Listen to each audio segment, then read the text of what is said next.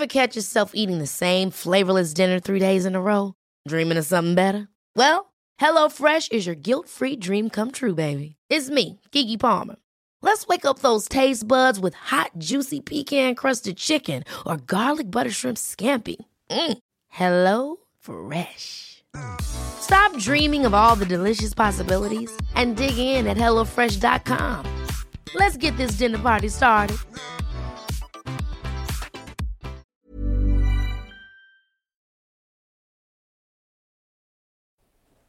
Eine Frau mittleren Alters steht in der Polizeiwache in Hamburg-Langenhorn. Ihre Haare sind wild zerzaust, ihr Gesicht tränenüberströmt. Sie mieft. Und sie hat eine unglaubliche Geschichte zu erzählen, die die Beamten an ihrem geistigen Zustand zweifeln lässt. Ein Mann habe sie entführt und eine Woche lang in seinem Keller festgehalten. Hinweise auf sexuelle Übergriffe und andere körperliche Misshandlungen lassen sich nicht finden. Die Frau wirkt wirr und unglaubwürdig, einfach verrückt. Als ihr endlich eine Kommissarin Glauben schenkt, bedeutet das das Ende für die Taten eines wahren Sadisten.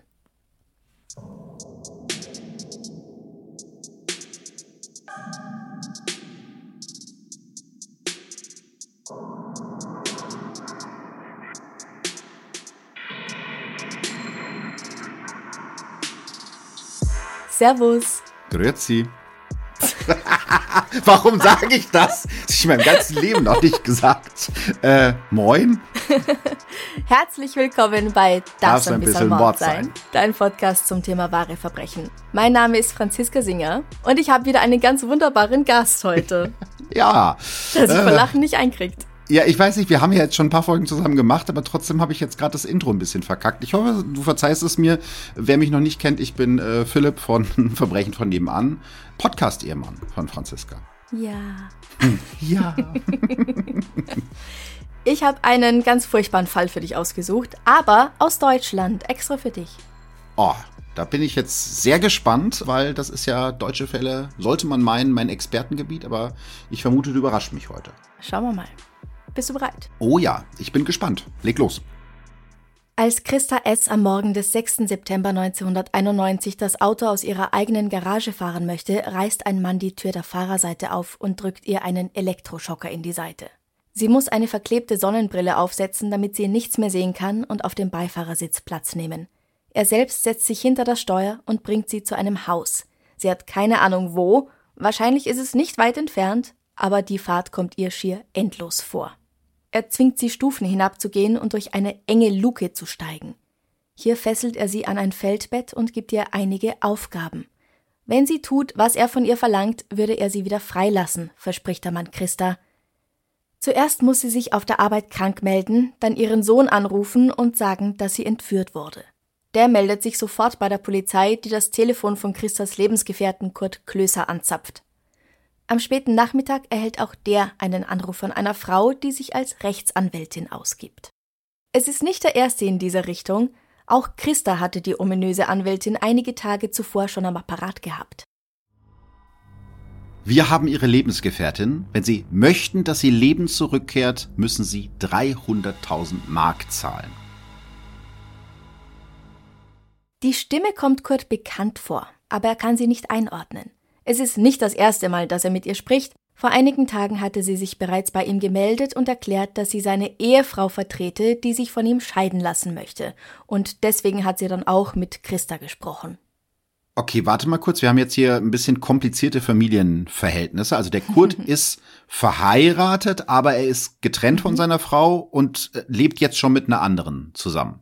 Quasi, es ist nicht ganz so. Seine okay. Ehefrau Hildegard ist nämlich am 12. März 1986 nicht nur aus seinem Leben, sondern generell von der Bildfläche verschwunden. Oh. Außer einigen Briefen, in denen steht, dass sie im sonnigen Süden glücklich ist, hat niemand mehr etwas von ihr gehört oder gesehen. Kurt hat in Deutschland und auf Teneriffa, wo die letzte Postkarte herkam, nach ihr gesucht, aber sie nicht gefunden. Die Polizei hat nur mit den Augen gerollt, als er sie vermisst melden wollte. Das ist jetzt fünf Jahre her. Als er herzkrank wird und sich im Krankenhaus behandeln lassen muss, lernt er die Krankenhausangestellte Christa kennen und die beiden sind seither ein Paar. Aber jetzt ist auch Christa verschwunden. Wohl nicht freiwillig, Und diesmal gibt es eine hohe Lösegeldforderung von eben 300.000 D-Mark. Und ich habe nachgeschaut, wie viel das heute ist. Laut Altersvorsorge und Inflation.de entspricht das einem Wert von ungefähr 286.000 Euro. Ja, also ordentliche Summe Geld, die er da will, der Entführer. Mhm. Gehen wir zurück zu Christa in den circa drei mal drei Meter großen Kellerraum. Ich bin ein guter Entführer. Ich helfe dir hier raus. Ich bin ein guter Entführer, glaub mir. Das sagt der Mann, der sie an den metallenen Bettrahmen gefesselt hat, immer wieder. Manchmal ist er nett, bringt ihr Frühstück mit Kaffee, Obst und Mineralwasser, Damenbinden, Windeln zum Reinmachen. Er erzählt, dass er sich für Astrologie interessiert, gern tauchen und auf Schatzsuche geht und seine eigene Frau in Spanien für die Mafia arbeitet. Ein bisschen verrückt vielleicht, aber in diesen Momenten ist er relativ harmlos. Dann ist er wieder ganz anders. Er zeigt ihr Bilder. Schreckliche Bilder.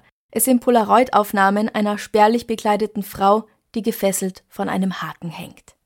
Ganz klar sadistische Pornografie. Christa will das nicht sehen. Aber sie merkt auch, dass es ihn geil macht, wenn sie ihre Angst zeigt. Und darum nimmt sie all ihren Mut zusammen und versucht, wenn er wieder mit den Fotos kommt, das Thema zu wechseln. Sie will ihm nicht geben, was er möchte. Sie will kein Opfer für ihn sein. So eine Strategie hatte sie mal in einem Psychologieseminar gelernt, auch wenn es da vermutlich eher um Verhalten im Beruf, mit Patienten, Angehörigen oder Kollegen im Krankenhaus ging und nicht um potenzielle Entführer und Mörder. Ja, also erstmal, äh, die Christa ist ja unglaublich stark in dieser Situation. Ich weiß nicht, ob ich das ja. könnte, ne, weil sie hat ja wirklich den Tod vor Augen. Sie hat keine Ahnung, was der mit ihr machen wird. Also sie hat vielleicht mhm. eine Ahnung, wenn sie die Fotos gesehen hat. Aber dieses sich selber aufrecht halten und zu sagen, ich werde das nicht zulassen, dass ich hier das Opfer bin, ist echt sehr, sehr stark. Absolut. Zeitweise gelingt es ihr, er scheint sich nicht mehr so erhaben zu fühlen und sie stattdessen als, als Mensch, als mhm. starke mhm. Person anzuerkennen. Aber dann zeigt er ihr wieder Bilder der gefolterten Frau und droht ihr, sie umzubringen, zu zerstückeln und in einem Säurefass verschwinden zu lassen. Wenn er sie allein lässt, dann werden die Handschellen gelöst und sie darf sich durchaus auch frei in dem kleinen Raum bewegen. Es muss ein Bunker sein, stellt sie fest. Wusstest du, dass der Bau von Atombunkern während des Kalten Kriegs tatsächlich staatlich subventioniert war. In Deutschland? In Deutschland. Das ist spannend. Also da bin ich, glaube ich, ein bisschen zu jung für. Aber äh, jetzt gerade ist das ja unglücklicherweise wieder Thema und irgendwie, ich weiß nicht, mhm. scheinbar haben nicht so viele Leute Bunker gebaut oder die sind alle wieder zugeschüttet worden. Also ich habe jetzt gerade erst noch gelesen, Deutschland hat viel zu wenig Bunker. Also vielleicht kommen wir wieder dahin, dass Bunker staatlich subventioniert wird. Ich hoffe nicht. Ja, es ist eine gruselige Vorstellung irgendwie. Mhm, absolut, ja. Dieser unterirdische schallisolierte Betonbau von 1983, der wurde sogar von Hamburgs Bürgermeister höchstpersönlich eingeweiht, in dem Christa jetzt Nein. lebt. Mhm, ja, allerdings allerdings nicht ganz. Also der Teil, in dem sie sich befindet, nicht. Das ist ein illegal dazugebauter Raum, der hinter einer dicken, mit Werkzeug behängten Metalltür liegt und in dem man nur kommt, wenn man durch eine kleine Luke 80 mal 80 Zentimeter klettert. Okay. Das heißt, er hat sich da so ein eigenes Reich gebaut. Das kennen wir ja auch aus anderen österreichischen Fällen, ne? Also so, so, so ein ja. Reich, wo er das machen kann, was er machen möchte und wo ihn keiner stören kann. Ich merke, du spielst an auf einen gewissen Fall. Josef Fritzl hat sich ja. im selben Jahr 1983 in Amstetten seinen Bunker mit einem ähnlichen geheimen Raum dahinter gebaut. Ah, krass. Ja. Aber abgesehen davon und abgesehen von ihrer generellen kriminellen Energie ähneln sich die beiden Männer nicht so sehr. Was wahrscheinlich gut ist für Christa. Ja. Christa darf Kreuzworträtsel lösen, wenn sie allein ist und notiert sich mit dem Kugelschreiber die Nummer der Handschellen sowie die Marke Smith Wesson auf ihrer Miederhose. Ihre Strategie der scheinbar furchtlosen Ablenkung scheint zu fruchten. Nach sieben Tagen packt ihr Entführer sie nämlich erneut ins Auto und lädt sie direkt vor der Polizeistation ab. Seltsamer Ort, ne? Mhm. Hätte sie ja zum Beispiel auch irgendwo auf dem Feld abladen können, im Wald. Was meinst du? Es ist sehr seltsam, weil wenn ich der Entführer wäre, würde ich ja versuchen, mir einen Zeitvorteil zu verschaffen und sie nicht mhm. direkt bei der Polizei abzuladen. Also entweder ist er sehr dumm und ihm ist nicht bekannt oder nicht bewusst, dass das keine schlaue Idee ist. Oder aber er fühlt sich halt so sicher, dass er denkt, ja mein Gott, was soll dir der Polizei schon erzählen? Äh, ich habe das ja alles so toll durchgeplant. Und er hat ja auch immer wieder betont, dass er ein ganz toller Entführer ist. Äh, mhm. Ich vermute eher, es ist Letzteres, dass er sich so sicher fühlt, dass er sagt, das soll die mal zur Polizei gehen, mich kriegen die sowieso nicht. Ja, und äh, damit hast du auch vollkommen recht. Okay. Nach stundenlangen Befragungen und Untersuchungen, also auch gynäkologischen Untersuchungen, bei denen absolut keine Verletzungen gefunden werden können, nicht einmal Abdrücke der Handschellen und in denen eher an Chrissas Geisteszustand gezweifelt wird, als dass ihr jemand Glauben schenken möchte, wird sie schließlich von Kriminalhauptkommissarin Marianne Azeroth-Freier nach Hause gefahren. Die nimmt die traumatisierte Frau ernst, im Gegensatz zu all den männlichen Kollegen da an der Station, und fertigt im Anschluss ein Gedächtnisprotokoll an von dem, was sie ihr auf der Fahrt nochmal alles erzählt hat. Und das ist wirklich nochmal alles von vorn bis hinten, von dem Moment weg, wo sie entführt wurde, über die Beschreibung des Bunkerraums und die sadistischen Fotos bis zur Liebe ihres Entführers zur Astrologie. Er habe sie freigelassen, meint sie, weil sein Astrologe ihm gesagt habe, dass die Sterne gerade nicht so gut für ihn stehen. Wow. Also, wenn man das so hört und eben man findet gar keine Verletzungen an ihr, man kann sich vielleicht schon vorstellen, dass sie gedacht haben, die ist irgendwo entflohen, aber nicht ja. von einem Typen, sondern aus, aus einer Heilanstalt. Ja, aber wir, wir können ja froh sein, dass es diese Kriminalhauptkommissarin gab, ne, die gesagt hat, ich glaube ja. dir, weil jemand, der sich sowas ausdenken würde, ja, mit so vielen Details, das kennt man ja auch aus der Psychologie, also eine, eine Lüge enthält selten so viele Details, wie es in dem Fall so ist. Aber du hast natürlich recht, wenn man das das erste Mal hört, ich wurde da unten eingesperrt, da hat er mich wieder freigelassen, denkst natürlich so, hm, was soll das? Aber ich hoffe, dass wir heute ein bisschen weiter sind und dass man äh, solchen Menschen, die halt Opfer geworden sind, eher glaubt, als das vielleicht in den 80ern der Fall war. Das hoffe ich natürlich auch. Hm. Zu Hause angekommen, erzählt Christa ihre Geschichte noch einmal ihrem Partner Kurt. Und der meint, er kenne zufällig einen Mann, der gern tauchen geht und im Keller einen Atombunker hat.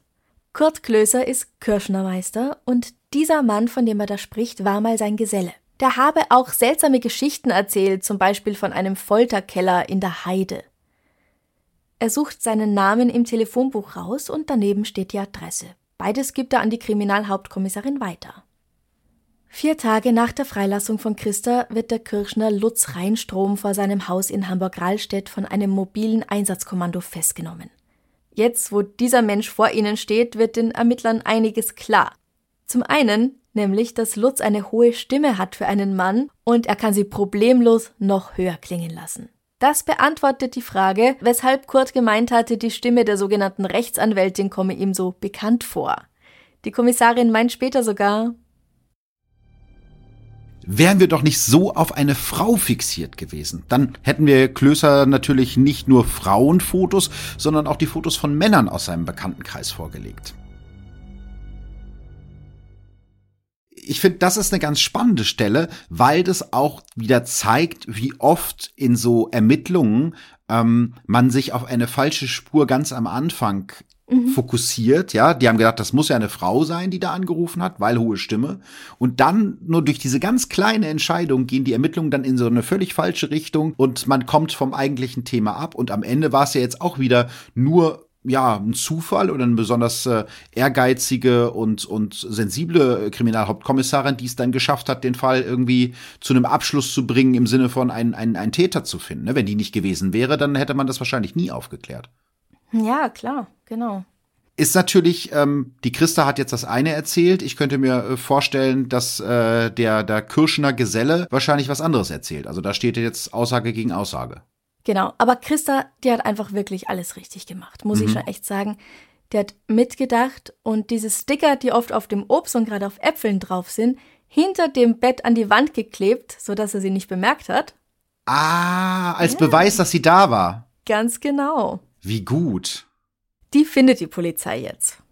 Marianne Azeroth-Freier erzählt, dass dieser Keller wie ein Labyrinth war mit langen, verwinkelten Gängen.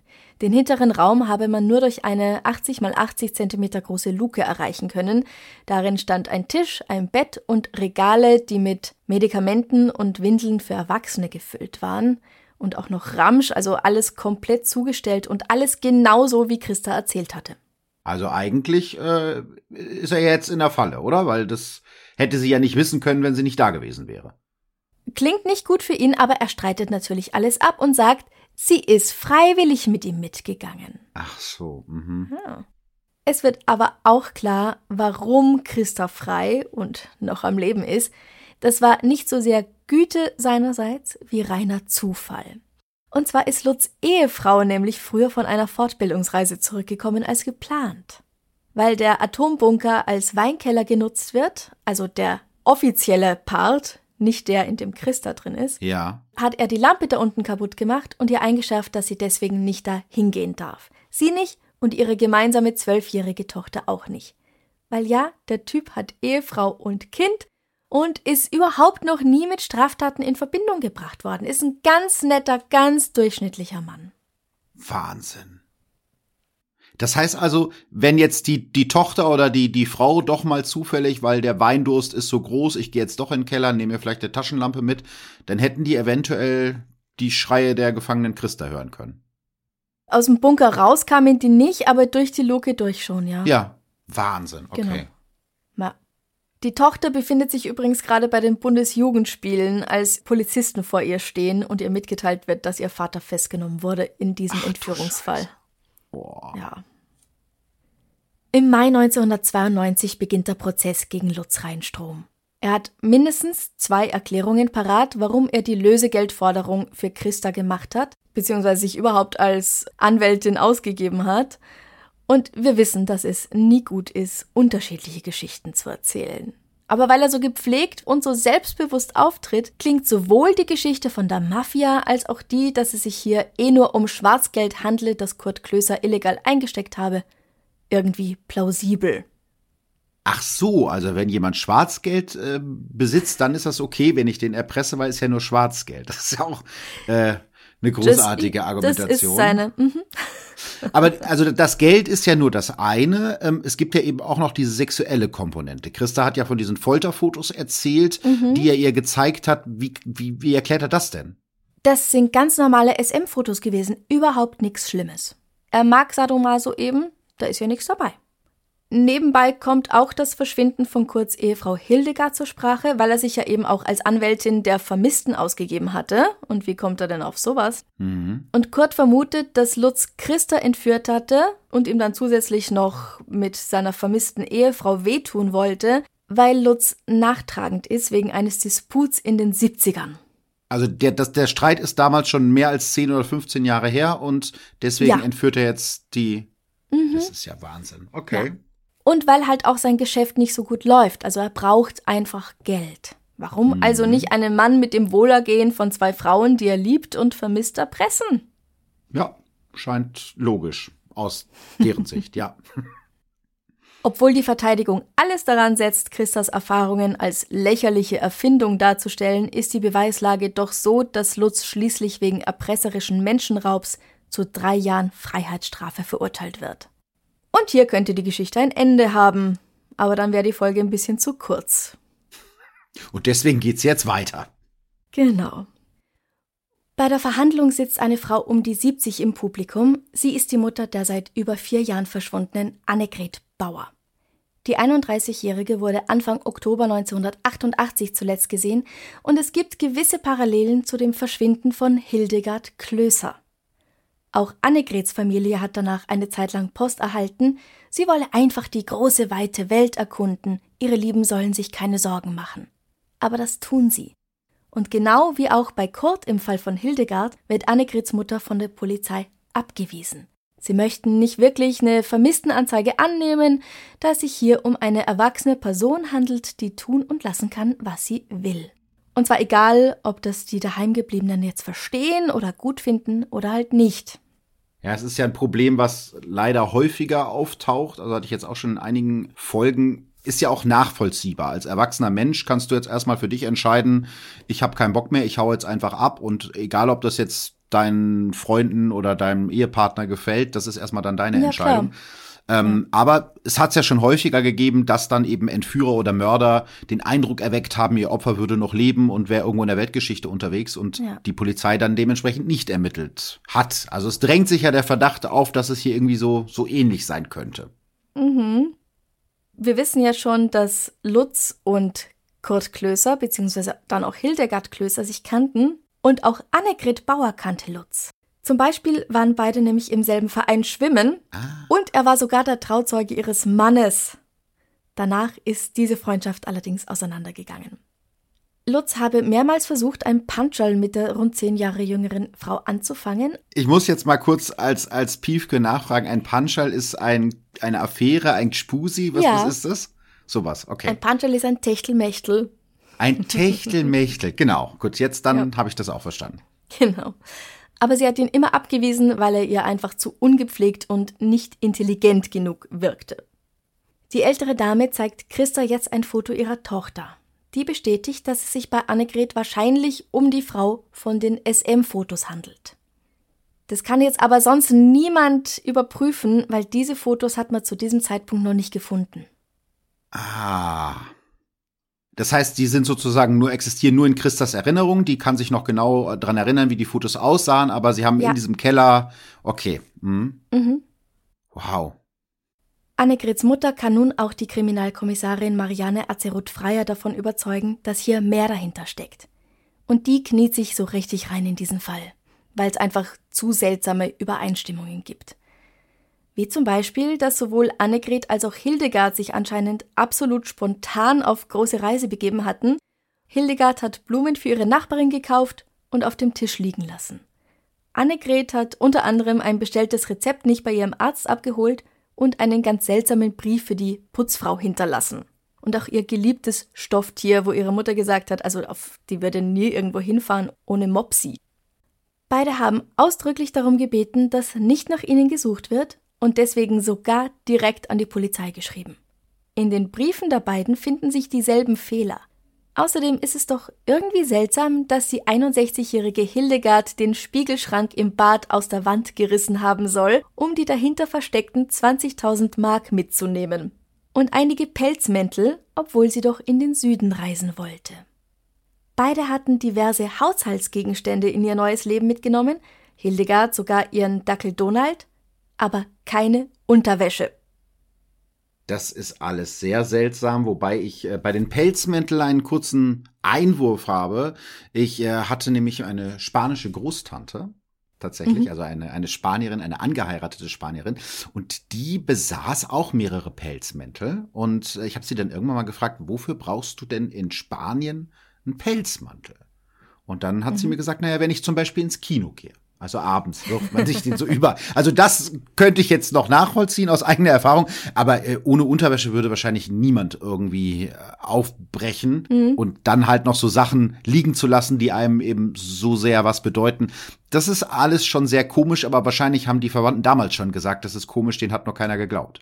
Ganz genau. So ist mhm. es. Leider findet Marianne bei ihren Kollegen kaum Gehör. Ihre Arbeit im Alleingang wird sogar missbilligt. Also die sind gar nicht dafür, dass das irgendwie verfolgt wird. Es ist generell mal nicht leicht, wir sind da Anfang der 90er, sich in diesem Job als Frau Gehör zu verschaffen, aber sie gibt nicht auf und sagt, diese Zeit war für mich und meinen Mann nicht leicht. Das war ja schon sehr anstrengend, immer von den Kollegen angemacht zu werden. Andererseits hat mich meine Arbeit aber auch erfüllt. Dieses Puzzle, das damit verbundene logische Denken, das war schon ein Traumjob für mich. Und das Besondere in diesem Fall war, dass es einen Tatverdächtigen gab, einen Mann, dem ich die Tat nachweisen musste. Auch das hat mich motiviert. Ich war mir einfach zu 120 Prozent sicher, dass ich richtig lag, mochten die Kollegen noch so lästern. Schließlich erhält sie die Unterstützung ihres jungen Kollegen Andreas Lohmeier und gemeinsam finden sie endlich Gehör bei einem jungen Staatsanwalt und einem Richter. Mit einem Durchsuchungsbefehl können einige Wertgegenstände gefunden werden, die weder Lutz noch seiner Frau gehören, in seinem Haus, einer zweiten Garage und in Schließfächern. Die Stücke gehören Hildegard, Annegret und bislang unbekannten Frauen. Außerdem stellt sich heraus, dass der Gefangene während seines Hafturlaubs mit seiner Geliebten nach Costa Rica fliehen wollte.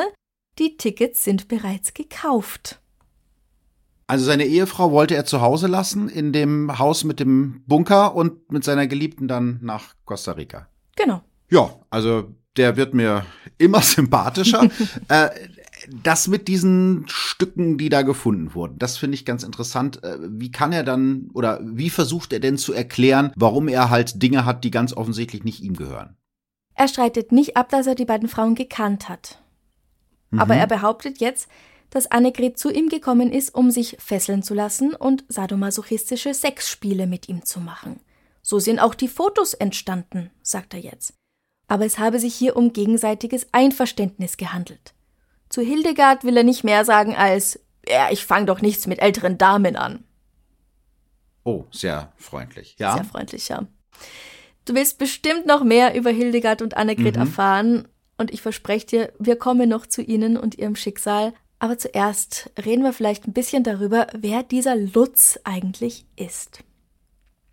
Lutz Reinstrom kommt am 29. März 1948 in Sassnitz auf der Insel Rügen zur Welt. Er hat zwei ältere Halbgeschwister aus der ersten Ehe der Mutter, die sich von Mann Nummer zwei scheiden lässt, als Lutz fünf ist. Er behält die Mutter als hartherzig und kalt in Erinnerung und meint, dass sich seine Schwester weitaus mehr um ihn gekümmert habe. 1956 eröffnet die gelernte Kirschnerin eine Pelzhandlung in Hamburg und nach der Hauptschule beginnt Lutz ebenfalls eine Lehre in dem Metier. Also ein Kirschner, kurz zur Erklärung, ist ein Handwerker, der zum Beispiel eben Pelzmäntel und Jacken aus Tierfellen herstellt. 1972 ist er kurzzeitig bei Kurt Klöser beschäftigt, der meint, Lutz eigne sich nicht als Kirschnermeister, so jemand könne doch keine Menschen ausbilden. Außerdem habe er bei der Prüfung betrogen. Das macht Lutz nicht gerade glücklich. Im Jahr drauf beginnt er im Geschäft seiner Mutter an der Wandsbeker Chaussee zu arbeiten und wird beim zweiten oder dritten Anlauf 1977 dann doch noch Meister. 1975 heiratet er Hildegard, die 1980 dann die gemeinsame Tochter zur Welt bringt. Sie leben in einem Reihenhaus in Rahlstedt und verbringen die Wochenenden oft in ihrem Ferienhaus in Basedow am Lanzer See. Er hat durch seine Arbeit Kontakt zu den besseren Kreisen Hamburgs und zählt Sparkassendirektoren und Polizisten zu seinen Freunden. Er gilt als Stimmungskanone, ist zwar oft ungehobelt und betatscht Frauen, aber so ist die Zeit, ne? Es ist halt. Oh vor MeToo ja. und.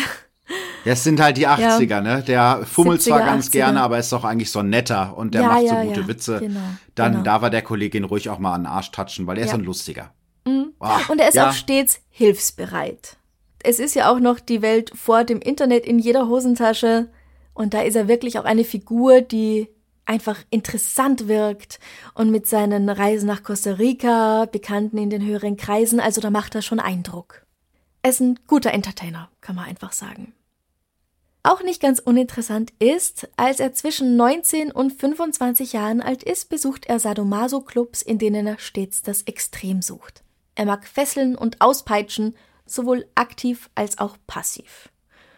Und ich möchte dazu sagen, weil ich glaube, das ist ganz wichtig, dass an SM oder BDSM an sich nichts Schlimmes ist, solange alles im gegenseitigen Einverständnis geschieht, Wer auf sowas steht, ist nicht krank oder moralisch verwerflich, genauso wenig wie jemand, der Blümchensex in der Missionarstellung liebt oder gar keinen Sex haben möchte, solange alles. Kennst du dich aus mit der Terminologie? Ja. so, solange alles safe, sane, consensual ist oder risk-aware, consensual kink, ist alles gut. Also SSC oder RAK abgekürzt. Ja, das, das ist ja vielleicht noch mal ganz kurz der Unterschied zwischen sexuellen Sadismus und gefährlichem sexuellen Sadismus oder krankhaften sexuellen Sadismus besteht ja darin, dass die krankhaften sexuellen Sadisten ihren Kick eben daraus kriegen, dass es keinen Konsent gibt, also dass ja. der andere oder die andere das eben nicht will und in einem in Anführungsstrichen normalen SM-Pärchen gibt's ja sowas wie Codewörter oder so und man weiß ja. halt genau, das macht dem anderen jetzt auch Spaß und wenn ihm oder ihr das keinen Spaß macht, dann sagt sie Bescheid, aber genau. so einer wie unser sympathischer Freund hier, dem ist es natürlich egal, der will ja, dass die andere Person sich irgendwie wehrt und Angst hat und das nicht mag, was er da gerade macht. Und das alles absolut echt ist. Hm. Lutz handelt eben, wie schon gesagt, nicht immer einvernehmlich. Anfang der 70er wirft er zum Beispiel in einem Keller eine junge Frau gegen deren Willen zu Boden und fesselt und missbraucht sie mit seinen Händen. Das kommt aber anscheinend nicht zur Anzeige oder wird irgendwie nicht weiter verfolgt. Das wäre jetzt meine Frage gewesen. Also ja. der, der ist nicht irgendwo schon Polizei bekannt als nee, Sexualstraftäter nee, nee. oder so. Okay. gar nicht. Blütenweiße Weste. Und so ein sympathischer Entertainer. Ja. Als es in den 80ern wegen der Tierschutzbewegung mit dem Pelzhandel abwärts geht und seine Mutter ihn psychisch stark unter Druck setzt, brennt das Pelzgeschäft aus. Brandstiftung lässt sich nicht beweisen, also zahlt die Versicherung. Aber es steht irgendwie so im Raum, dass er den Brand gelegt haben könnte. Lutz Psyche leidet schon lange. Er kippt total auf den Glauben an die Macht der Sterne rein, lässt sich laufend von einem Astrologen beraten. Das wird wirklich zu einer Obsession. Er betrügt seine Frau, geht in Costa Rica auf Schatzsuche. Natürlich soll ihm der Astrologe sagen, wo die besten Schätze dort zu finden sind, ganz klar. Und er will nach Chile auswandern. Mit seiner Freundin eben. Als die Beziehung zu der scheitert, lässt er sich wegen Depressionen behandeln. Was an und für sich mal eine sehr gute Idee ist. Dann beginnt er eine Affäre mit einer anderen, die mehr Geld hat. Mit der will er jetzt nach Costa Rica auswandern. Er kauft sich auf einer Reise nach Mittelamerika sogar ein Haus und investiert in dortige Unternehmen, obwohl eigentlich das Geld knapp ist, weil immer weniger Leute Pelze kaufen. Es gibt Gerüchte, dass er an Schießereien beteiligt war in Costa Rica und eine Sexarbeiterin bei einer Voodoo-Orgie getötet hat. Oh mein Gott, das klingt ja wie die Geschichte aus irgendwie einem John Sinclair-Roman oder so. Es ja. wird ja immer irrer. Du, okay. tatsächlich gilt eine solche Frau aus seinem Umfeld in Costa Rica als vermisst. Er ist angeblich mit hochgestellten, einflussreichen Personen in dem Land gut bekannt. Also, wenn das wahr ist, ist vielleicht die Geschichte mit der Sexarbeiterin auch wahr. Und wenn die wiederum wahr sein sollte, was hat er dann noch alles getan? Aber ist alles überhaupt nicht bewiesen. Einem Freund vertraut er außerdem an, dass er seine reiche Freundin in Costa Rica ermorden möchte, um an deren Kohle ranzukommen. Es soll nach Suizid aussehen. Soweit kommt's aber nicht. 1991-92 werden also seine Grundstücke in Rahlstedt und Basedow durchsucht. Dabei finden die Ermittler einen Kanister mit Salzsäure. Die habe er zum Putzen gebraucht, sagt Lutz, zum Reinigen von Mauern. Alles kein großes Ding, kann man doch echt in jedem Baumarkt kaufen. Dann erzählt er wieder was von der südamerikanischen Drogenmafia und schwafelt unaufhörlich von Astrologie. In dem Buch Hilferufe aus dem Folterkeller von Heinrich Thies wird Andreas Lohmeier folgendermaßen zitiert diese extreme Astrologiegläubigkeit war schon beeindruckend. Das war eines der schrägeren Erlebnisse in meinem Leben. Er hat alles abgestritten. Das war ein echter Dampfplauderer. Der hat so wahnsinnig viel geredet, dass man gar nicht hinterherkam. Und der hatte für alles so eine pseudo-plausible Erklärung und eine sehr ausgeprägte Fantasie. Es hatte den Anschein, dass er in einer fantastischen Vorstellungswelt lebte, die für ihn aber offenbar real war. Also ja, es, es wird ja immer wilder. Also nicht nur irgendwie äh, Sexpartys und Voodoo-Morde irgendwie in Costa Rica, sondern auch noch Astrologie und Wahnvorstellungen und äh, auch sehr interessant Salzsäure, die man zum Putzen verwendet. Mhm. Ich meine, kann man natürlich machen, dann braucht man halt sehr dichte Putzhandschuhe, aber ich kannte das bis jetzt nicht als. Nee, kann man tatsächlich. Für Außenmauern kann man das tatsächlich. Sehr verdünnt dann aber wahrscheinlich. Ja. Ja. Mhm. Okay, gut. Als er damit konfrontiert wird, dass im Keller seines Ferienhauses Annegrets Radio gefunden wurde, erleidet Lutz einen Asthmaanfall. Auch wenn er nichts zugibt, sein Körper entlarvt ihn eindeutig. Jetzt bringt ihm auch seine Freundschaft zu einem Polizisten nichts mehr. Endlich wird Marianne Azeroth-Freier und Andreas Lohmeyers Wunsch, eine Sonderkommission einzurichten, stattgegeben. Am 21. September 1992 erweckt die Staatsanwaltschaft einen neuen Haftbefehl gegen Lutz Reinstrom, obwohl es noch gar keine Leiche gibt. Das ist in der Kriminalgeschichte Hamburgs wirklich das allererste Mal. Es sprechen einfach zu viele Indizien gegen ihn. Ja, äh, verstehe ich, weil äh, es ja erstmal noch gar nicht bewiesen, dass es einen Mord gab, aber wie du schon sagtest, äh, ich glaube, da gibt es halt auch durchaus so ein paar Sachen, die eventuell gegen ihn sprechen können. Mhm. Er hat zum Beispiel Annegrets Golf verkauft. Der Käufer erinnert sich eindeutig an Lutz. Von ihr unterschriebene Blankoschecks wurden Monate nach ihrem Verschwinden von einem Mann eingelöst. Vor Jahren hatte er 20.000 Mark auf ein Konto eingezahlt, Zufällig genau die Summe, die von hinter Klösers Badezimmerschrank verschwunden war. Ein Schließfach nach dem anderen mit Tonbändern und Schmuck taucht auf, darunter viele Schmuckstücke, die Hildegard und Annegret gehört hatten. Sogar Zahngold, Besitzer unbekannt. Es stellt sich heraus, dass Lutz sich 1987 als Einbrecher und Versicherungsbetrüger betätigt hatte. Okay, also Zahngold ist ja erstmal schon mal nicht so das allerbeste Zeichen, weil mhm. das gibt man ja jetzt nicht unbedingt freiwillig her. So eine goldene Uhr kann man vielleicht auch mal verlegen oder verlieren. Ja. Zahngold eher nicht. Ähm, du hattest jetzt auch Tonbänder erwähnt. Mhm. Was ist denn auf diesen Tonbändern drauf? Darauf ist die Stimme einer Frau zu hören, die berichtet, welchen Folterqualen sie ausgesetzt wird. Sie klingt monoton, geradezu apathisch, als sie an verschiedenen Tagen detailliert erklärt, wie und womit ihr Peiniger sie auspeitscht und vergewaltigt. Sie erzählt das, weil er es von ihr fordert. Andreas Lohmeier erinnert sich an den Tag, an dem er mit Kollegen dieses Band abhört. Und das ist wieder ein Zitat aus dem Buch Hilferufe aus dem Folterkeller. Das war schon ein Schock. Da herrschte plötzlich Totenstille im Raum. Man hörte wirklich, wie die Stimme schwächer wurde, immer wehrloser, wie bei einem Menschen, der langsam auf den Tod zugeht. Das war schon ungeheuer bedrückend und beklemmend und das hat einen natürlich auch wütend gemacht. Die Stimme dieser Frau kann als die von Annegret Bauer identifiziert werden. Und dafür fragen sie nicht die Mutti, die schon über 70 ist, das wäre einfach viel zu schlimm gewesen, sondern Freunde von ihr oder ihren Ex-Mann.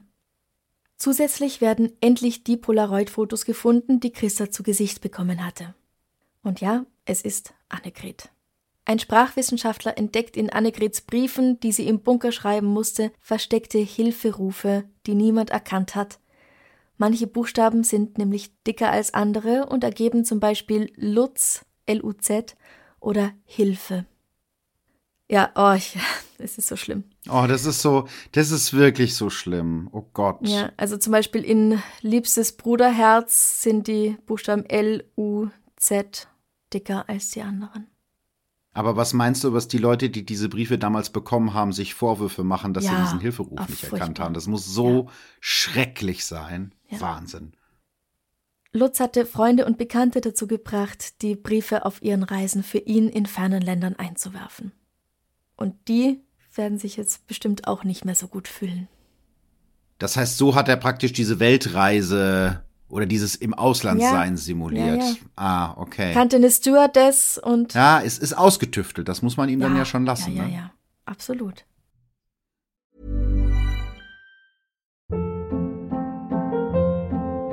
Hold up. What was that? Boring. No flavor. That was as bad as those leftovers you ate all week. Kiki Palmer here, and it's time to say hello to something fresh and guilt-free. Hello Fresh. Jazz up dinner with pecan-crusted chicken or garlic butter shrimp scampi. Now that's music to my mouth. Hello Fresh. Let's get this dinner party started. Discover all the delicious possibilities at hellofresh.com.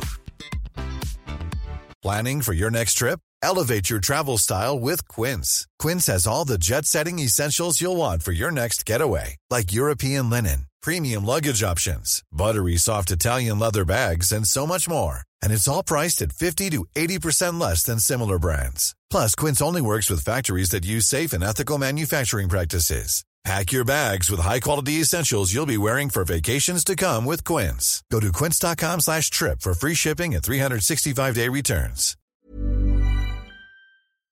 Endlich suchen Leichenspürhunde die Grundstücke der Rheinstroms ab. Und die Soko 924 hat bald mal zwei Fragen an die Rechtsmedizin. Wie kann man eine Leiche verschwinden lassen, ohne Spuren zurückzulassen? Und wenn Leichenspürhunde zwar anschlagen, aber die Menschen an den jeweiligen Stellen nichts finden können, was bedeutet das dann? Uns bedeutet nichts Gutes, so viel kann ich dir verraten. Ein Nachbar erinnert sich endlich, dass Lutz einmal ein extrem tiefes Loch gebuddelt hatte. Hier drin entdecken sie fünf Kanister mit 30-prozentiger Salzsäure und ein leeres, säurefestes 200 Liter Fass. An einer anderen Stelle ein weiteres, aber das ist nicht leer. Und jetzt würde ich darum bitten, dass alle, die gerade beim Essen sind, vielleicht kurz den Podcast anhalten oder das Essen weglegen. In diesem Fass befindet sich eine schwarzbraune Flüssigkeit, die extrem stinkt und in der sich was Festes befindet, dicke Fettbrocken und menschliche Körperteile. Die Rechtsmediziner müssen sich mit der Obduktion beeilen. Unter Einfluss von Sauerstoff und dem Spülwasser, das sie verwenden, werden die gut vier Jahre in Salzsäure gelagerten Teile nämlich schnell zu einem gelatinösen Brei. Sie sind hochgradig zersetzt, teilweise aufgelöst und stark deformiert, können aber noch als weiblich identifiziert werden. Der Kopf, den sie da finden, der ist geschoren, die Körperteile sind auf verschiedene Art gefesselt und der Körper wurde ganz klar zersägt, bevor er in die Salzsäure getaucht worden war. Anhand der vorhandenen Gebissfragmente kann festgestellt werden, dass es sich hierbei um Annegret Bauer handelt. Die DNA kann aufgrund der Zersetzung durch die Salzsäure allerdings nicht mehr untersucht werden. Und auch eine Todesursache kann nicht mehr festgestellt werden. Mit dem Fund konfrontiert, gibt Lutz ein Stück weit auf und verrät den Ermittlern den Standort eines zweiten Fasses. Er streitet trotzdem ab, Schuld an Annegrets Tod zu haben, und auch mit Hildegards Tod habe er nichts zu tun gehabt. Sie sei bei einem Unfall ums Leben gekommen und aus Panik habe er sie in ein Fass gesteckt und in Salzsäure gebadet. Das ist alles ehrlich. Die Masse in diesem zweiten Fass ist noch schwerer definierbar, da sie auch schon gut zwei Jahre länger in einer noch hochprozentigeren Säure liegt. Mhm. Eigentlich ist bald alles aus diesem Fass nur noch Schleim, weder als weiblich noch als männlich identifizierbar und schon gar nicht als eine spezifische Person, nur einfach als menschlich. Die Zeitungen bringen Schlagzeilen wie Sex und Salzsäure. Wie viele Leichen hat er im Keller und ermordete nur, wenn seine Frau in Urlaub war. Das ist ehrlich gesagt meine Lieblingsschlagzeile. das ist meine Lieblingsschlagzeile. Er mordete nur, wenn seine Frau im Urlaub war. Wahnsinn. Ja, die Bild will von 25 vermissten Frauen wissen, die das in Anführungsstrichen unersättliche Sexmonster angeblich zu Tode gequält hat. An anderer Stelle wird er als richtiges Muttersöhnchen bezeichnet, aber die meisten setzen sich darauf, den Mann als Monster darzustellen. Schließlich einigen sie sich auch auf den Namen der Säurefassmörder. Das ist ja wirklich ein Fall. Also ich kannte den Fall vorher schon, aber nicht so detailliert. Also mhm. natürlich hat man mal von dem gehört. Ähm, und ich finde ja auch Wahnsinn, wie der immer versucht, sich da rauszuquatschen. Also spätestens jetzt ja. in dem Moment, wo äh, Überreste von mindestens zwei Menschen in seinem Gartenboden da gefunden wurden, äh, da dann noch zu sagen, ach nee, das war nur Zufall, äh, die war gerade irgendwie in der Nähe und dann ist sie hingefallen und dann musste ich sie aus lauter Panik in Salzsäure auflösen. Also ja. Gibt, bleibt der dabei? Gibt der gar nichts zu die ganze Zeit? Also die volle Story ist, Hildegards Dackel wurde vor seiner Tür überfahren und als er sie ins Haus gelassen hat, ist sie die Kellertreppe runtergefallen. Zack, tot. Ach so, natürlich, ja. ja. Also beide gleichzeitig gestorben, Dackel und Frauchen, mehr oder weniger. Ja, wahrscheinlich war der Dackel Donald dann auch mit im Fass, aber hat sich halt auch aufgelöst, ne? Ja, oh Gott. Annegret hat ein ähnliches Schicksal ereilt. Sie sei gestürzt, als sie mit ihm in der Sauna war freiwillig mit ihm in der Sauna war. Sie habe ihm beim Liebesakt in den Penis gebissen, woraufhin er sie weggeschubst und die Sauna verlassen habe, um sich um die blutige Verletzung zu kümmern. Als er zurückkam, war sie tot. Hoppla. Wie er dazu also, kam. Ich meine, wenn ich mir jetzt irgendeine Geschichte ausdenke, warum zwei Frauen in meinem Beisein zu Tode gekommen mhm. sind, dann denke ich mir doch nicht sowas aus er, er denkt sich's ja auch nicht aus, lieber Philipp. Ja, ja natürlich denkt er sich das nicht aus. Ja, die hat ihm in den Penis gebissen und ist dann in der Sauna ausgerutscht. Also wem ist das nicht irgendwie am Wochenende schon mal passiert? Ja, Sterne standen schlecht für ihn. Du, wie er dazu Definitiv. kam, wie er dann dazu kam, der Frau seines Halbbruders zwei Pakete mit Kleidern, die Hildegard gehörten, zu schicken, das lässt sich dann aber nicht mehr so leicht erklären und eine Freundin ein Armband bekommen hat, wo Annegret eingraviert war und so. Oh Gott, der ist ja dann doch gar nicht so schlau, ne? Also gravierte ja. Schmuckstücke zu verschenken ist vielleicht nicht die beste Idee. Was ich mich schon die ganze Zeit frage, der hat ja eine, eine Frau und ich glaube eine zwölfjährige Tochter, mhm. die mit in diesem Haus gelebt haben, wo es ja diesen Keller auch gab. Äh, der muss das ja irgendwie organisiert haben, muss irgendwie äh, ja Lebensmittel nach unten gebracht haben, vielleicht mal den Toiletteneimer ausgeleert haben. Haben die das nicht mitbekommen in der ganzen Zeit? Beide sagen, sie hätten absolut gar keine Ahnung. Nicht mal, dass dieser Extraraum überhaupt existiert. Sie müssen sich aber auch nicht dazu äußern, weil sie ja die nächsten Angehörigen sind. Mhm. Allerdings, was schon wirklich komisch ist, die Leute von der Soko schmökern auch im Tagebuch der Tochter und darin steht in Lutz Handschrift Tonne Säure Eisen Säge ausheben Zement. Hm. Das heißt, die Tochter wird das ja auch gelesen haben. Es stand ja in ihrem Tagebuch. Ne? Es stand wohl in ihrem Tagebuch. Es ist, es ist ganz, ganz komisch. Endlich findet die Soko heraus, dass Annegret zusammen mit Lutz eine Reise nach Zürich unternommen hatte, wo sie ein Konto und zwei Schließfächer eingerichtet hat, auf die er Zugriff hatte. In den Schließfächern befinden sich zwölf Goldbarren. Ich konnte leider nicht herausfinden, in welchem Wert, aber das wird schon nicht ganz so wenig gewesen sein. Ich dachte, es lief finanziell nicht so gut bei ihm. Also das ist ja auch die Frage, wo er dann die Goldbarren her hat. Man weiß ja, es nicht. Ja, das ist auch äh, eine gute Frage. Lutz wird im Rahmen der Ermittlungen der Soko außerdem verdächtigt, eine weitere Bekannte namens Elvira auf dem Gewissen zu haben. Sie war Mitte Januar 1991 verschwunden und wurde Anfang Februar tot in der Elbe gefunden. Sie kannte Lutz, weil sie als Pelznäherin auch mal mit ihm zusammengearbeitet hatte und zwei Jahre zuvor war die wohlhabende Hausfrau Birgit Meyer, Schwester des Hamburger Polizeipräsidenten, spurlos verschwunden. Von beiden sind Wochen später der Reisepass bzw. Personalausweis in Hamburger Briefkästen aufgetaucht. Birgit war aber gar nicht aus Hamburg. Lutz hatte auch zu Birgit eine Verbindung, er war mit ihrem Hausarzt befreundet. Haben sie sich so vielleicht kennengelernt? Er mag ja Frauen mit Geld. Aber das ist auch noch gar nicht alles. Gabriele Eckstein, die 25-jährige Tochter eines ehemaligen Spiegel-Chefredakteurs, wurde 1985 nach einem Disco-Besuch entführt, gefesselt, vergewaltigt und erstochen. Sie kannte Lutz aus dem Fitnessstudio.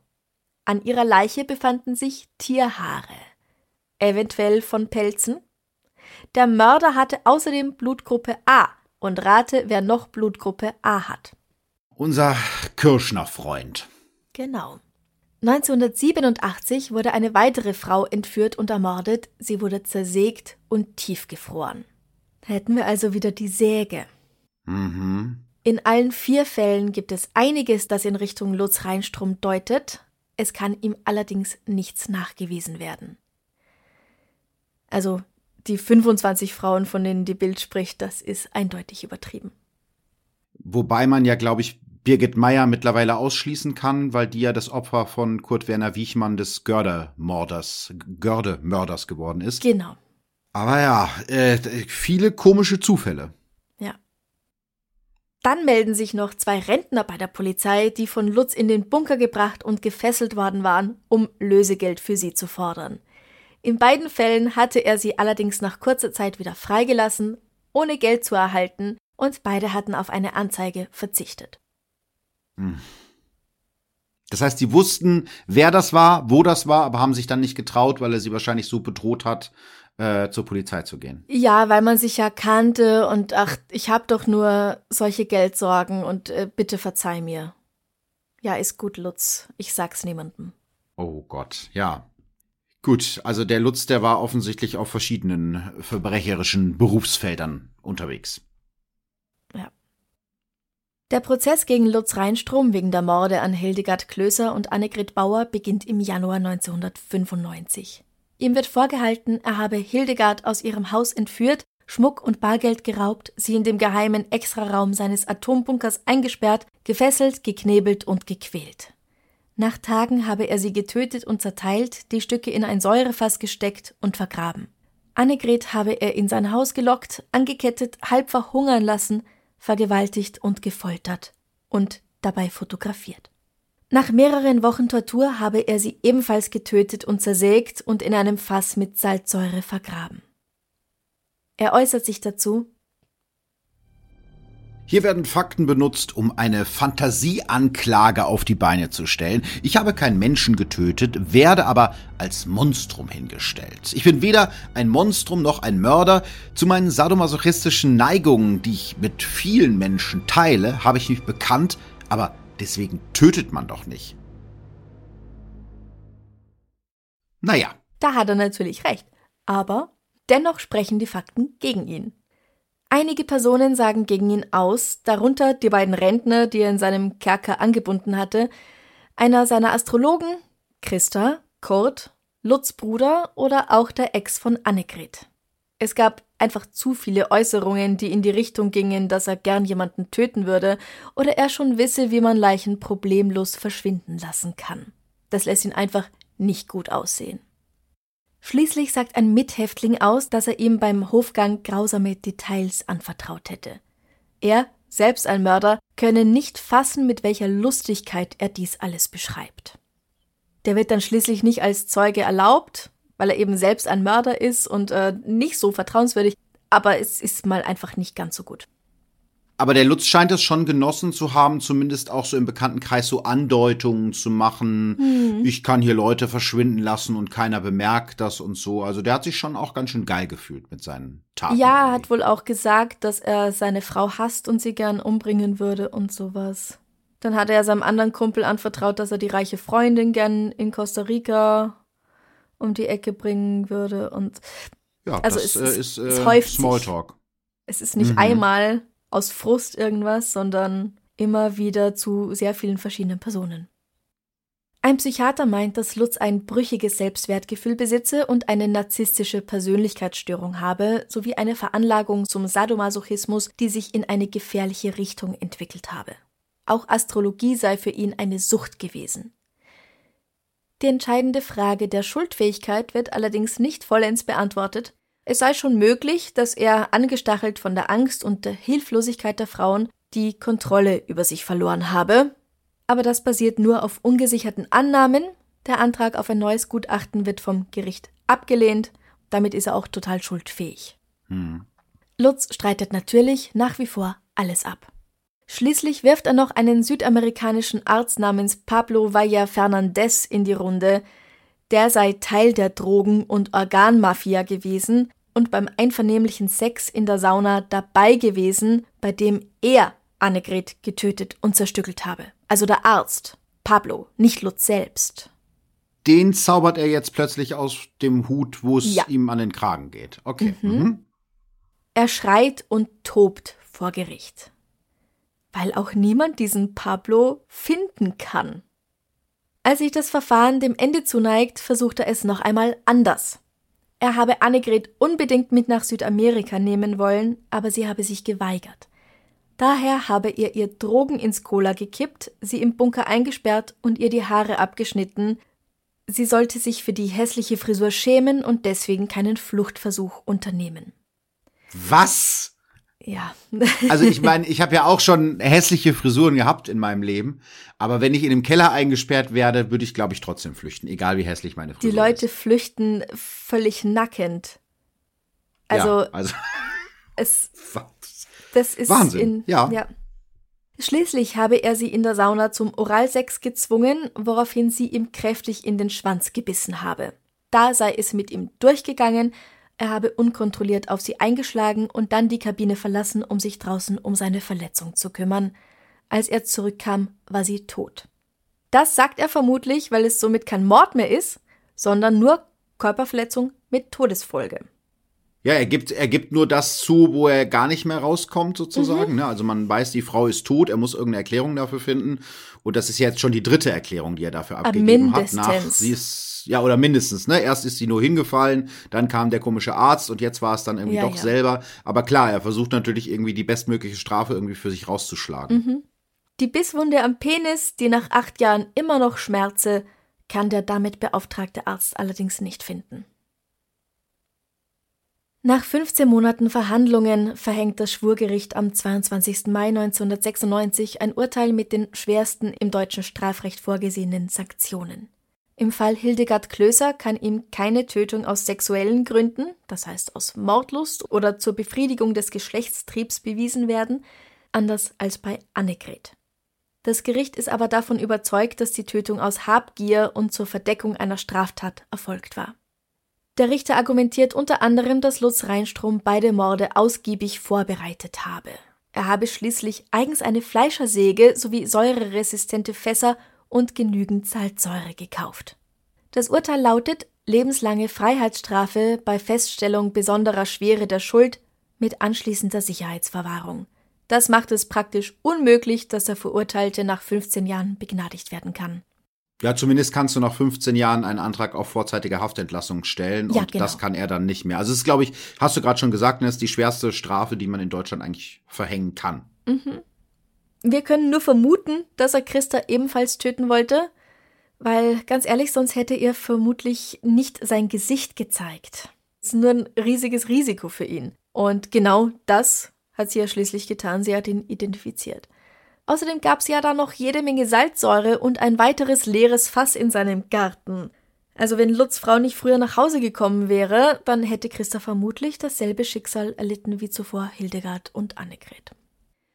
Christa S. kann ihre Tage im Bunker nicht einfach so vergessen. Sie wacht auch Jahre später noch auf, weil sie träumt, dass sie wieder da unten ist. Aber was ganz schön ist, 1996 geben sie und Kurt sich das Ja-Wort. Leider stirbt Kurt, der schwer krank war, nur ein Jahr später. Aber Oh. immerhin, sie hatten sicher noch ein paar Jahre. Ja, sie hatten sich noch ein bisschen, aber trotzdem Ja. sehr, sehr traurig. Ähm, du hattest ja jetzt auch noch ein paar andere Fälle erwähnt, hinter denen Lutz Rheinstrom stecken könnte, Mhm. ne, wo er zumindest verdächtigt wurde. Äh, Gab es denn dazu noch mal irgendwie was Neues? Also wurde da gegen ihn noch weiter ermittelt? Kam da noch irgendwas raus? Ja, wie du schon erwähnt hast vorhin, im Fall Birgit Meyer wird 2017 klar, dass der Lüneburger Friedhofsgärtner Kurt Werner Wichmann sie auf dem Gewissen hat und nicht Lutz. Also unter anderem sie. Über den sollte man mal eine Folge machen, glaube ich. Definitiv. Äh, die Gördemorde sind auch ein äh, sehr spannender Fall. Und da gibt es auch eine Parallele. Da ist es nämlich auch eigentlich wieder eine Einzelperson, die nicht aufgibt, wo die Polizei schon gesagt hat, ach nee, da findet man eh nichts raus. Also da gibt es durchaus Parallelen zu dem Fall heute, ja. Und im Fall der 25-jährigen Gabriele Eckstein kann Lutz ebenfalls als Täter ausgeschlossen werden.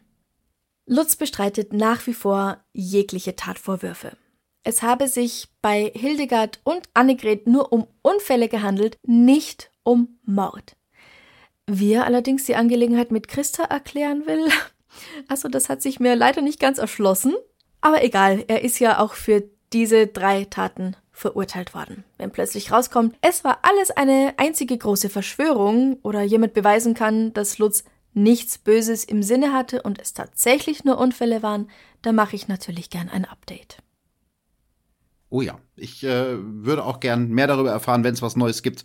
Aber ja, das, äh, ich meine, es, Es ist ja nicht so, so als aus. ob diese, äh, genau, es sieht nicht so aus und es ist ja auch nicht so, als ob da nicht schon genug Leute umgekommen wären im heutigen Fall. Also es ist auf jeden Fall ein spannender Fall. Die Soko 924 hat über diesen Fall auch einen Lehrfilm für polizeiliche Ausbildungszwecke gedreht. Den habe ich natürlich nicht gesehen und ich vermute, dass sie dann auch nicht erwähnt haben, wie schwer es Marianne Azeroth-Freier vom Leiter der Mordkommission und vielen Kollegen gemacht wurde, ihre wegweisenden Ermittlungen durchzuführen. Sie hat jedenfalls nach Abschluss dieses Falls in eine andere Abteilung gewechselt zu dienstinterne Ermittlungen. Der Ermittler Andreas Lohmeier hat später eine Ausbildung in Quantico gemacht und der Behavioral Science Unit diesen Fall vorgestellt. Also da, wo auch äh, die Serie Criminal Minds sich mit diesen Leuten beschäftigt. Ja, äh, das FBI sitzt doch in Quantico, oder? Ja, ja, genau. Mhm. Ja. Ah, okay. Ja, siehst du. Wahnsinn. Er meint, dass es außergewöhnlich war für ihn, so einen Fall selbst als Bestandteil des Ermittlerteams zu erleben, gerade weil Lutz all seine Opfer persönlich kannte. Anders als der berühmte Jeffrey Dahmer, den er in den USA dann auch studiert hat. Also der wird immer so als Vergleich irgendwie hergenommen. Aber das ist ja auch das Wahnsinnige an diesem Fall. Da ist schon mal eine Frau in seinem Umfeld verschwunden und er schafft es irgendwie, damit da wegzukommen. So. Weil das ist ja die Schwierigkeit bei, bei Serienmördern, wenn die sich Opfer suchen, zu denen sie gar keinen, gar keinen Bezug haben, also zum Beispiel Sexarbeiterinnen irgendwie auflesen an der Straße oder Anhalterinnen, dann ist es ja ganz schwer, irgendwie einen Bezug zum Täter herzustellen. Aber bei Lutz Reinström hatten ja alle drei Opfer einen Bezug zum Täter im Prinzip, ne? Ja, schon, aber keine Beweise dafür. Ja, aber es ist ja auch, also entweder sehr mutig oder sehr dumm, im eigenen Umfeld zu morden. Muss man Du ja. gib den Leuten jetzt hier keine. Tipps. Ja, ich habe nichts gesagt. Ich habe nichts gesagt. Andreas Lohmeier sagte, ich zitiere, das Grauen ist aus der Mitte des Alltags heraus entstanden. Ja, ist oft so, ne? Das, das Böse ist oft so banal. Ja, voll. Ich hatte die Möglichkeit, mit ihm persönlich zu sprechen und ich habe ihn gefragt, was er denkt, warum es denn so schwierig war, die Vorgesetzten davon zu überzeugen, dass mehr hinter diesem Fall steckt. Und er meint, das hat wohl was mit der Zeit zu tun, in der sie gelebt haben. Ja, die Mordkommission war von sehr vielen älteren Kollegen sehr stark geprägt und deren Bereitschaft, sich anderen Sichtweisen zu öffnen, war nicht besonders ausgeprägt. Also nicht nur bei der Mordkommission, auch in anderen Abteilungen, wie ja zum Beispiel schon beim Entführungsfall von Christa S. Also so dieses typische, was man immer sagt, was typisch deutsch ist, das haben wir immer schon so gemacht. Ja, beziehungsweise das haben wir noch nie so gemacht, weil die Vorstellung, dass es einen Serienmörder in Hamburg geben könnte, ich meine, es war jetzt nicht der erste, aber war nee. halt länger schon her. Aber diese Vorstellung, dass, dass es einen Mann hier geben könnte, der dermaßen perfide vorgeht, das ist nicht immer allen leicht gefallen. Und wenn dann eine Kollegin und ein junger Kollege mit sowas Exotischem daherkommen, dann braucht es einfach länger, um die Zweifler zu überzeugen. Aber ab dem Moment, wo es den Durchsuchungsbescheid gab und alle die Dokumente dazu auch endlich mal gelesen haben, hatten sie dann auch die Zweifler auf ihrer Seite. Das ist schon toll.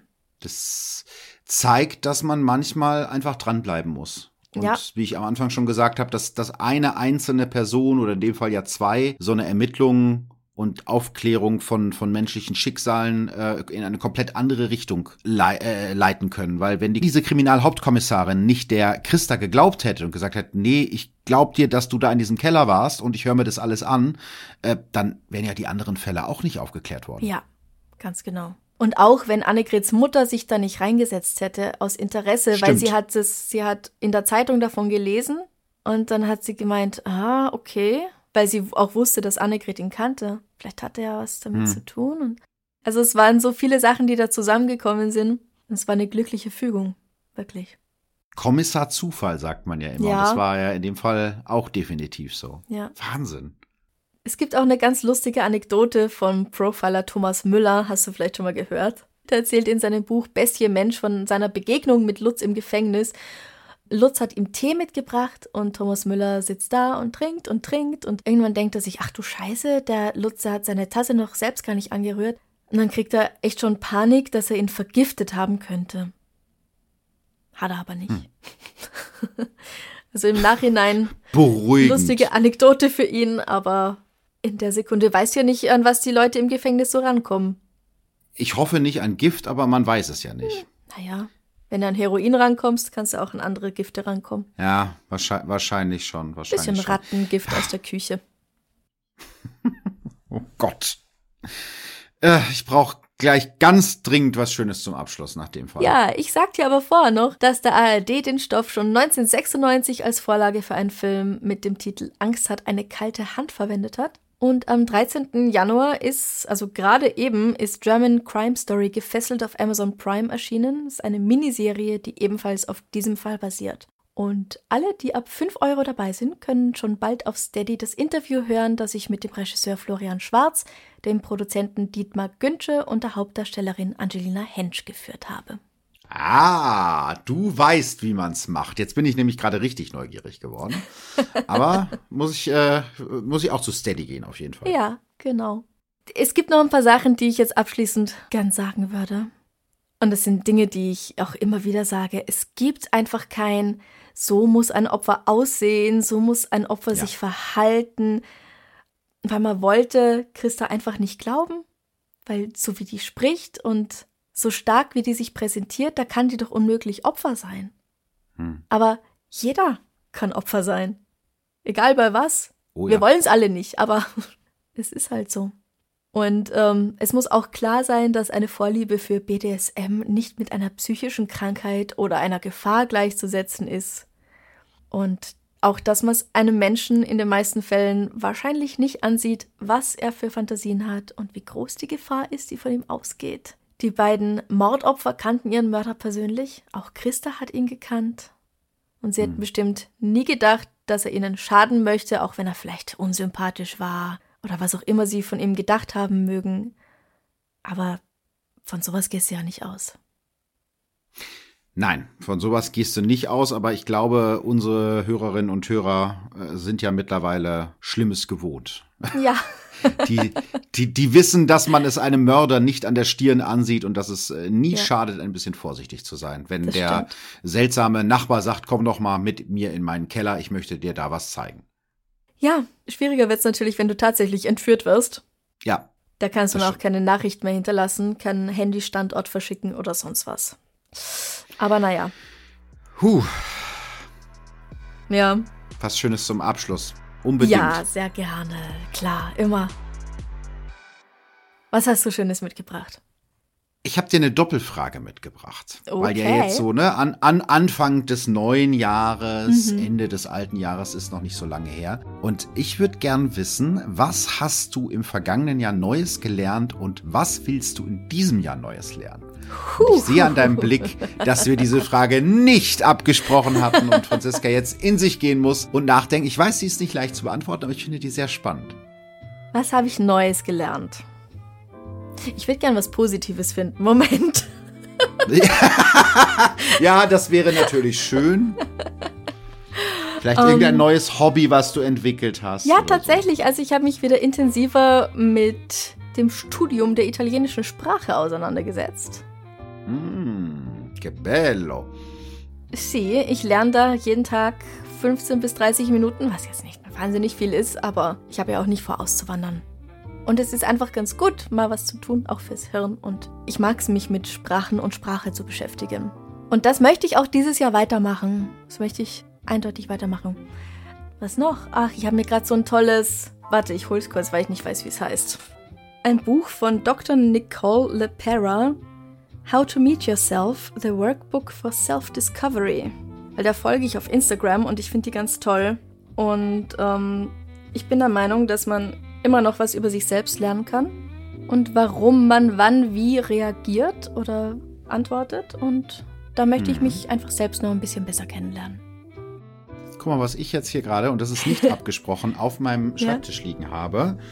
Besser fühlen, entdecke dich und die Geheimnisse deiner Gefühlswelten von Dr. Leon Winchett. Das hat Leon mir zugeschickt. Das ist ja, passt ja sehr gut zu dem, Mhm. Ja. was du gerade äh, gesagt hast. Also das ist vielleicht auch ein bisschen was für das äh, jetzt neue Jahr, mich selber besser Mhm. kennenlernen.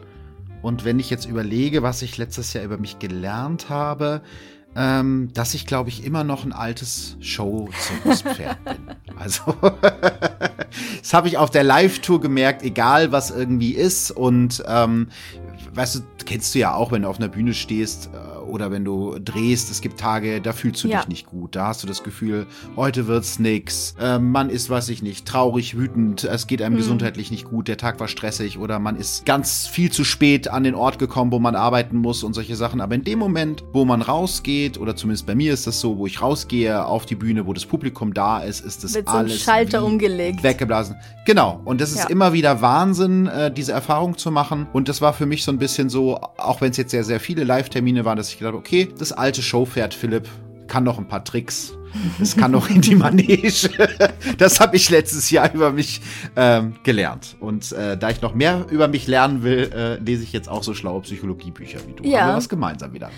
Und du lernst ja auch eine Sprache immer weiter. Haben wir vorher schon besprochen, bevor wir hier aufgenommen haben. Und zwar Österreichisch. Ja, damit ich nicht immer angefeindet werde, wenn ich versuche, Wienerisch zu reden. Ja, ich, Nein, äh, ich sag dir immer, du machst daran. es ganz großartig. Es klingt scheiße, aber du versuchst es und das ist das die Hauptsache. So, das, das klingt so ein bisschen so, wie meine Oma früher mit Ausländern gesprochen hat. Sie sprechen sehr gut Deutsch. So, weißt du? Also es ist nett gemeint, aber eigentlich ist es total herablassend und rassistisch. Nein, ich find's super. Ich arbeite dran, ja. du hast mir vorher gesagt, dass du schon wieder neue Wörter gelernt hast. Kannst du Ja, aber ich habe sie schon wieder vergessen. Och. Nee, ich habe jetzt eine neue Serie angefangen. Äh, Die ist, glaube ich, gar nicht so neu. Für Österreicher ist das, glaube ich, ein alter Hut. Die ist schon zehn Jahre alt. Braunschlag heißt die. Mhm. Wahnsinnig lustig. Gibt's im Moment bei Netflix. Und ich habe mir jetzt vorgenommen, äh, heute Abend, wenn ich den, die zweite Folge gucke, dass ich mir die Wörter aufschreibe. Weil da waren so schöne Schimpfwörter dabei, Ja. die ich aber schon direkt wieder vergessen habe. Ja, dann musst du das Also unbedingt vielleicht dann machen. in der nächsten Folge. Ja. Ja. Und In der dann können nächsten wir vielleicht, Folge werde ich dich dann uns beschimpfen. dann können wir vielleicht dran arbeiten, wie setzt man es gekonnt ein. Eh. Eh, ja. jo, ey. Ja, eh, Ja, passt. passt, ey. Ja, eh. Passt, passt eh. Also, das, das, das geht immer. Das habe ich schon gelernt. Sehr gut. Du, vielen herzlichen Dank, dass du dir die Zeit genommen hast, um mit mir über den Säurefassmörder zu sprechen. Sehr gerne. Und ähm, ich glaube, dann bist du das nächste Mal wieder bei mir und ich dann wieder Ja. bei dir und so geht's Und, und so auf ewig so wir's. weiter. Ja, ja. Sehr gut. So machen wir's. Dankeschön. Es war äh, sehr schön, trotz des schlimmen Falles und ähm, gerne wieder. Sehr, sehr gerne. Auf Wiederschauen. Vierte. Baba. Bussi. Baba.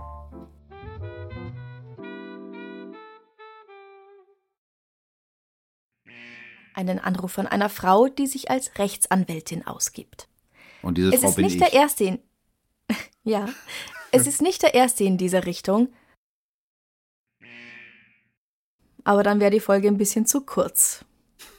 Und deswegen geht's jetzt weiter. Genau. Aber ich muss mir kurz andere Kopfhörer holen, weil die hier gerade gesagt haben, sie wollen nicht mehr. Ich bin Na gut. gleich wieder da. Alles gut. Nicht weglaufen. Folge ist vorbei. Das ist ja wirklich ein Herzchen, der Typ. Ja, kann man echt sagen. Was gesteckt und in Salzsäure gebadet. Das ist alles ehrlich. Ja, natürlich, natürlich. Wer kennt's nicht, ne? Die Es Masse- passiert mir dauernd. Es ist alles auf Band hier.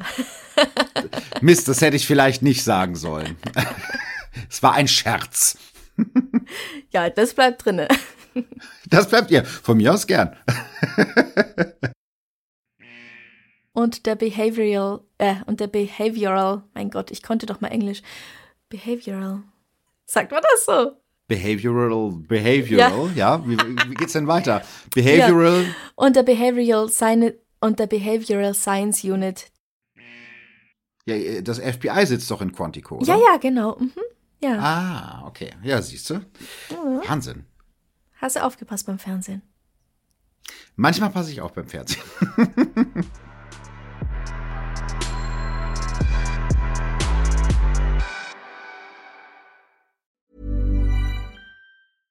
Small details are big surfaces. Tight corners are odd shapes.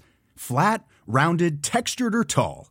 Whatever your next project, there's a spray paint pattern that's just right. Because Rust new Custom Spray 5 in 1 gives you control with five different spray patterns. So you can tackle nooks, crannies, edges, and curves without worrying about drips, runs, uneven coverage, or anything else. Custom Spray 5 in 1. Only from Rust